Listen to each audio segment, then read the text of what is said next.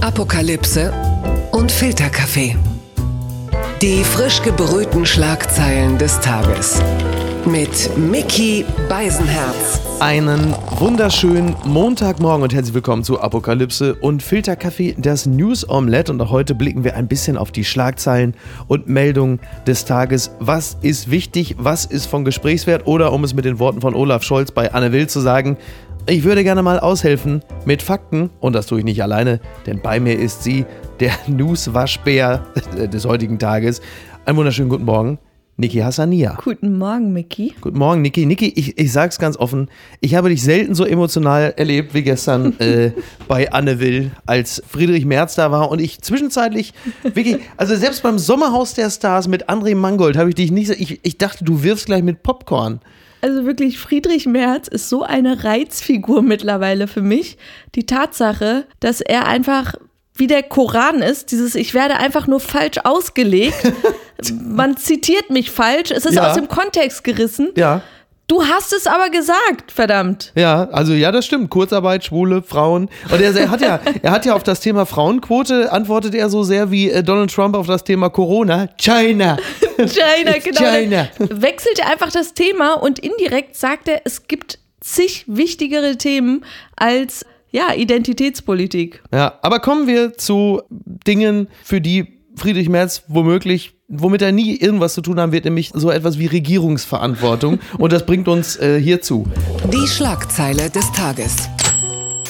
Die Zeit schreibt, Corona-Gipfel, Ministerpräsidenten sehen keine Chance für Lockerung. Vor der Zwischenbilanz mit Bundeskanzlerin Angela Merkel zum Teil-Lockdown zeigen sich die Länderchefs skeptisch. Wichtige Entscheidungen werden voraussichtlich vertagt. Knapp zwei Wochen nach der Schließung von Gastronomie, Kultur und Freizeiteinrichtungen mehren sich die Zeichen, dass es vorerst noch keine Lockerung geben wird. Ja, heute Surprise, trifft, surprise. Ja, Riesenüberraschung für alle, das gibt's ja gar nicht. Also Angela Merkel und die Ministerpräsidenten schließen sich mal wieder zusammen in einer Schaltkonferenz und meine größte Überraschung ist eigentlich, dass so viele überrascht sind, dass es A äh, jetzt noch keine Lockerung geben wird. Vor allem, was sind das für Optimisten? Ja. Ich bin ja den ganzen Tag so, bitte lasst die Schulen und die Ja, Kitas einfach natürlich. weiter geöffnet. Ja. Alles andere, I don't care. Aber lasst uns einfach bei dem, wie es jetzt ist, bleiben.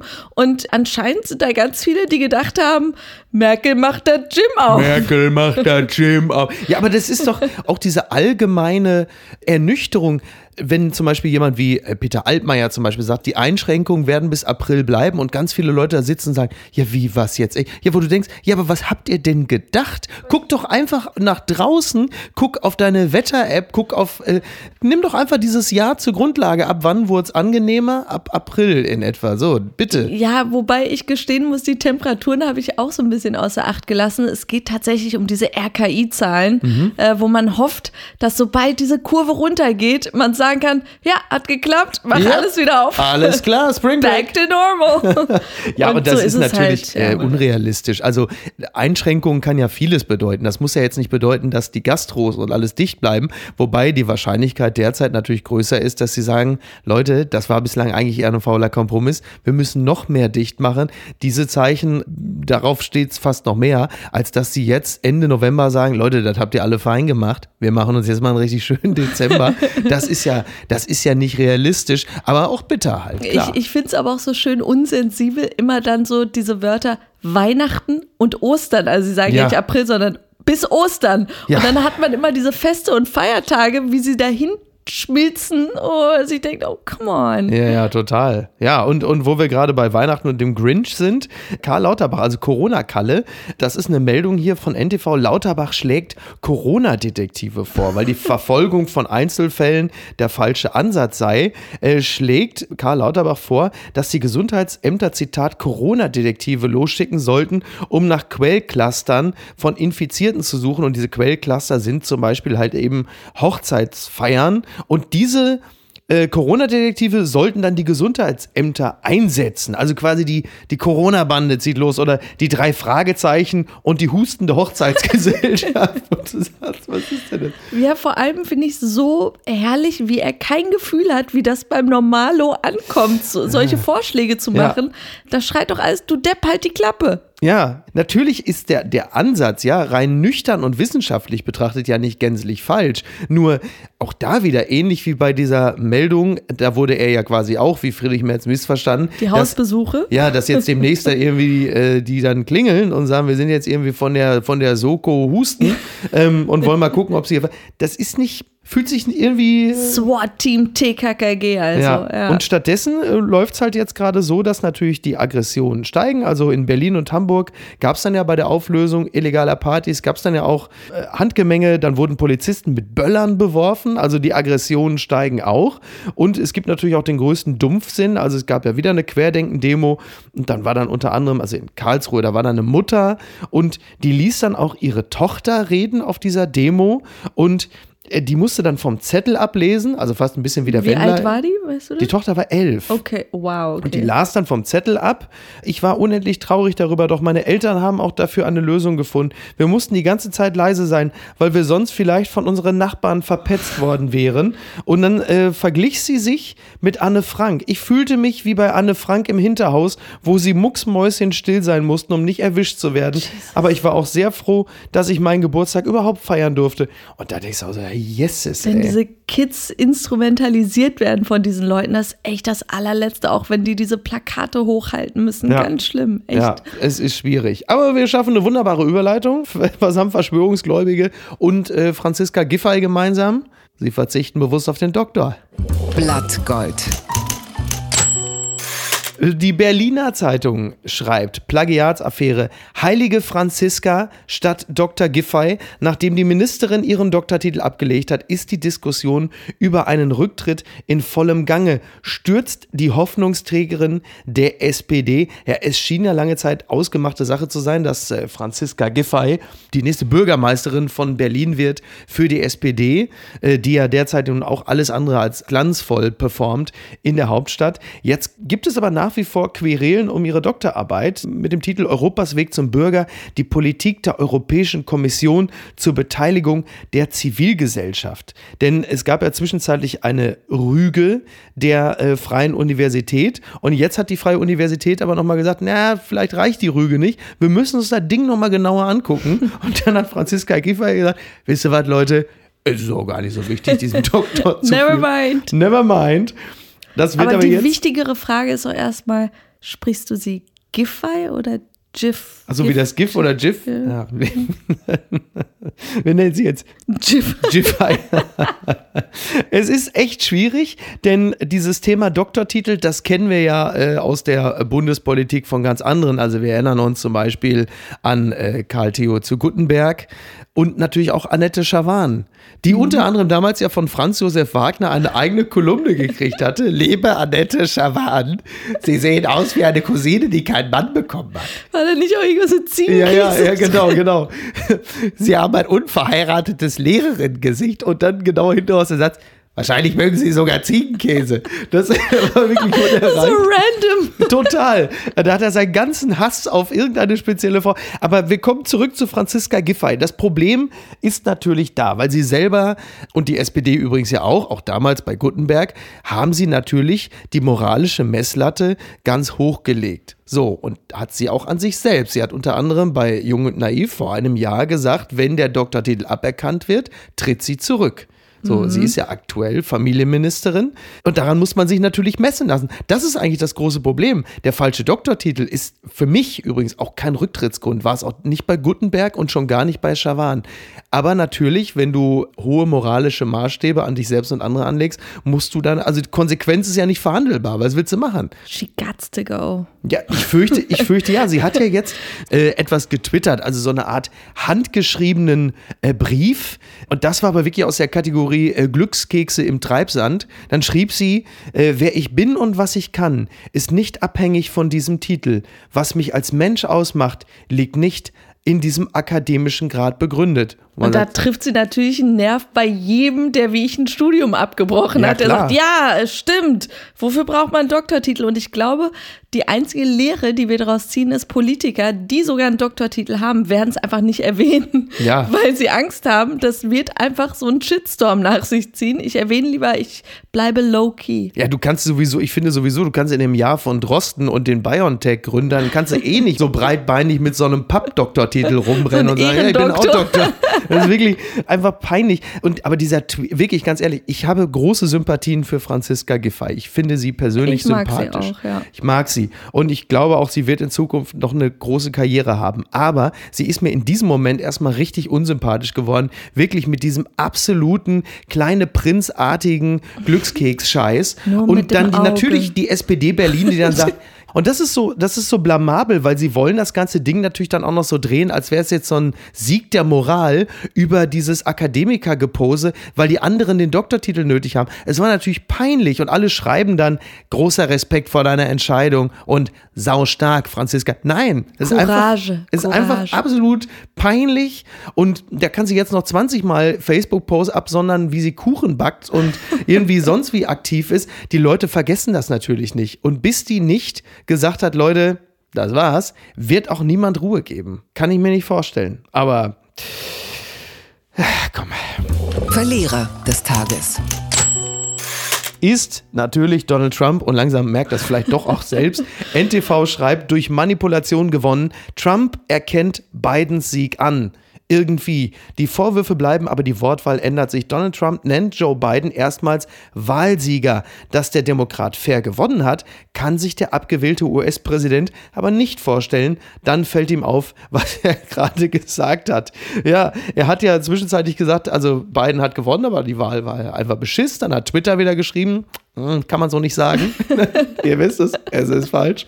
Und dann hat Trump irgendwann aber gemerkt, oh, das habe ich jetzt schlecht ausgedrückt und hat dann wieder in großen Buchstaben geschrieben, Wahlmanipulation, wir werden gewinnen. Da war er dann wieder back on track. Hast du gesehen, dass seine, also, dass seine Haare, also dem, also jetzt. Er ist weiß. Er ist, ja, also, ja, er ist, ja. Sein Gang auch, alles an ihm hängt mittlerweile und du hast wirklich den Eindruck, dass er so richtig so, äh, what's the point? So, er hat einfach selbst aufgegeben. Rudy Giuliani wird jetzt diese ganzen äh, rechtlichen Schritte einleiten mhm. und gegen diese Wahl klagen. Und das verspricht natürlich auch spannend zu werden. Vor allem stelle ich mir vor, der arme Rudy Giuliani muss jetzt, wann immer er sich äh, die Hose richten will, muss er sich flach auf irgendein so Bett hinlegen, damit diese Alibi-Story, dass er das immer macht, du meinst wenn aus er Borat? sich die, aus Borat, dass ja. er sich immer die Hose nur so richten richten kann, wenn er sich hinlegt auf dem Bett. Du meinst, wenn er dann irgendwo bei CNN zum Interview ist, dass er sich erstmal genau. dann so auf den so flach hinlegt und sich die Hose richtet und sagt, sie?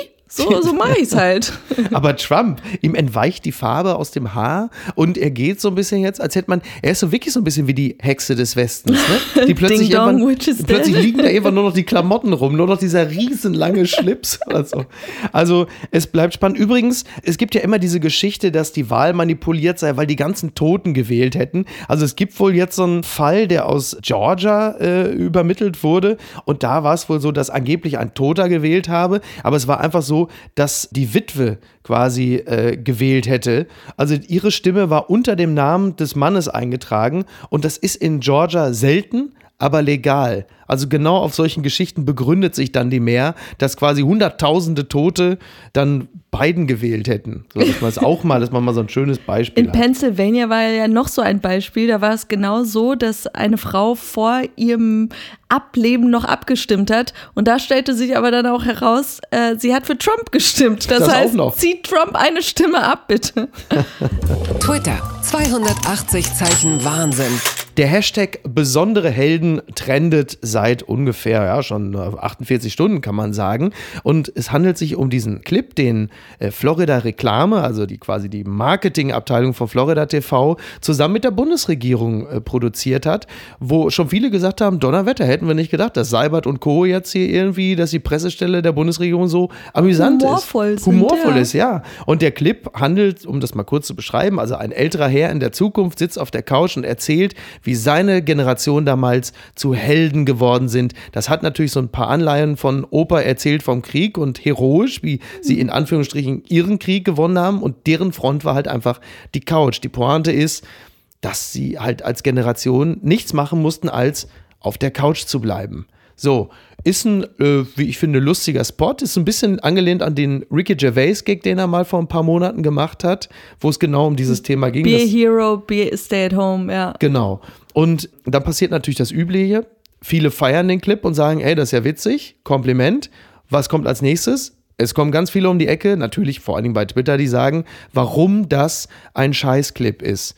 Und nicht selten geht es natürlich darum, dass dieser Clip eigentlich Hohn wäre gegenüber all den Leuten, die natürlich eben nicht auf der Couch bleiben können. So, also egal, ob es jetzt die äh, Dreifachmutter mit Migrationshintergrund und zwei Kindern ist oder die Leute, die Homeschooling machen oder die im Lieferservice arbeiten oder die Systemrelevanten, die halt eben nicht auf der Couch bleiben können. Und am Ende kannst du sagen, der Clip ist, also die Leute in dem Clip sind zu weiß, zu privilegiert, zu männlich, zu kinderlos, zu großstädtisch, zu gesund, zu cis, zu unbeschwert von Verpflichtungen. Also klar, stimmt alles, aber bei so einem Clip kannst du ja auch nur eine bestimmte Zielgruppe ansprechen und du schließt natürlich auch immer welche aus.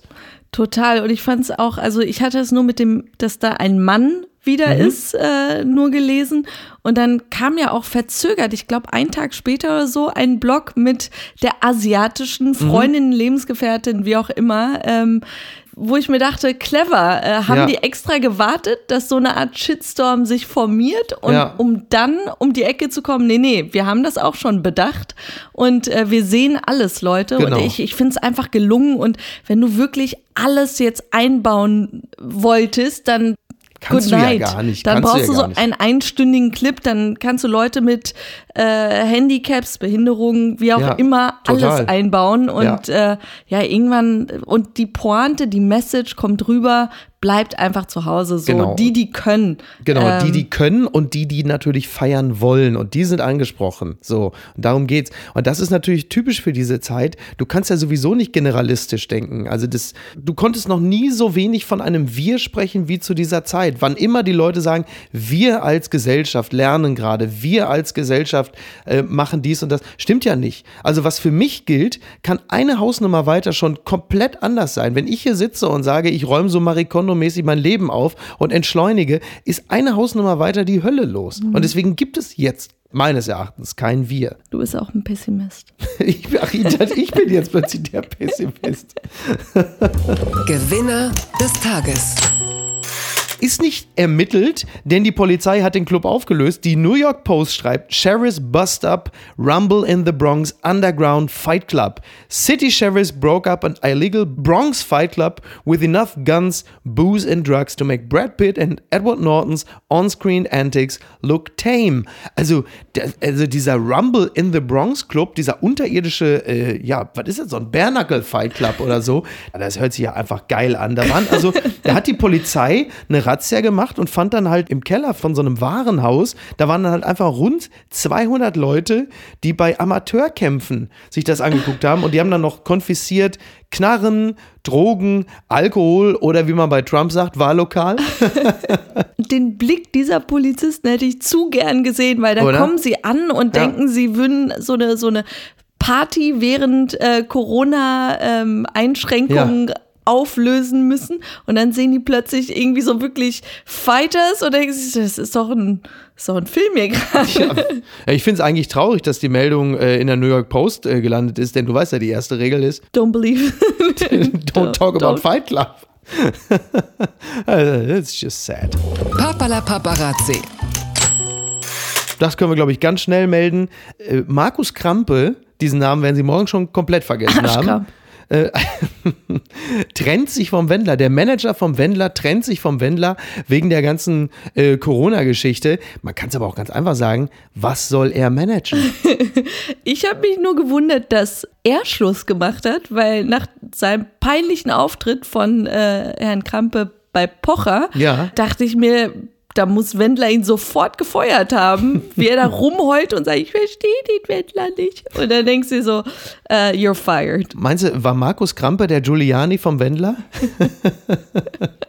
Michael Wendler, Total Landscaping. Naja. Ich dachte, du wärst längst tot. Ja, sollte man meinen. Aber der Mediendienst DWDL verkündet, Hurra, der Pumuckel ist wieder da. Se Serien-Comeback für den Pumuckel schon 2022. Mehr als 40 Jahre ist es her, dass die erste Folge von Meister Eder und sein Pumuckel zu sehen war. Nun ist ein Kobold-Comeback in Arbeit. Die neue Pumuckel-Serie könnte womöglich 2022 den Weg auf die Bildschirme. Er ist Liebe. Ich habe ja heute Yay. sogar noch im Kika ein bisschen was geguckt, aber das muss natürlich dann auch noch moderner und frischer gehen, oder? So der Pumuckel. 3D wahrscheinlich. Ja, und dann natürlich bei Netflix. Und da muss man auch so ein bisschen was von den aktuell beliebtesten Serien, so ein bisschen Narcos oder sowas hier, wie muss ja wie Meister Eder so aus der Dusche kommt. und, Ja, Gil Pumuckl, was machst du denn da schon wieder? ich hab dir eine tote Nutte ins Bett gelegt und die Bullen gerufen. Mal gucken, wie du aus der Scheiße wieder rauskommst. Ja, das ist er. Also du bist ein rechter Schlingel, Gil Pumuckl. Das gibt's ja überhaupt nicht. Warte mal ab. Ich habe auch noch 20 Kilo Koks dem Sinaloa-Kartell geklaut und die sind schon auf dem Weg zu dir. Viel Spaß mit den brennenden Reifen. Ja, das ist ja wirklich, das ist am Montag, das klappt überhaupt nicht. Entschuldige bitte, da ist jetzt wirklich ganz kurz mit mir. Ja, ähm, die Autoren werden genau das mit reinnehmen. das wäre mir sehr, sehr lieb. So, ich glaube, das war's dann für heute. Die Stimme ist bei mir auch schon mal dahin. Was machen wir jetzt heute noch? Keine Ahnung. Ja, wir gucken natürlich bei äh, TV Now heute die Show täglich frisch gerüstet. Diese Raab-Show und wer moderiert natürlich heute? Merkel macht der Gym auf. Dein Papa. Mein Papa. Wir wünschen Ralf Möller alles Gute, gutes Gelingen und äh, allen anderen einen schönen Tag. Bis denn. Ciao. Tschüss. Apokalypse und Filtercafé ist eine Studio Bummens Produktion mit freundlicher Unterstützung der Florida Entertainment. Redaktion Niki Hassania. Produktion Laura Pohl. Ton und Schnitt Mia Becker und Christian Pfeiffer. Neue Episoden montags, mittwochs und freitags. Überall, wo es Podcasts gibt.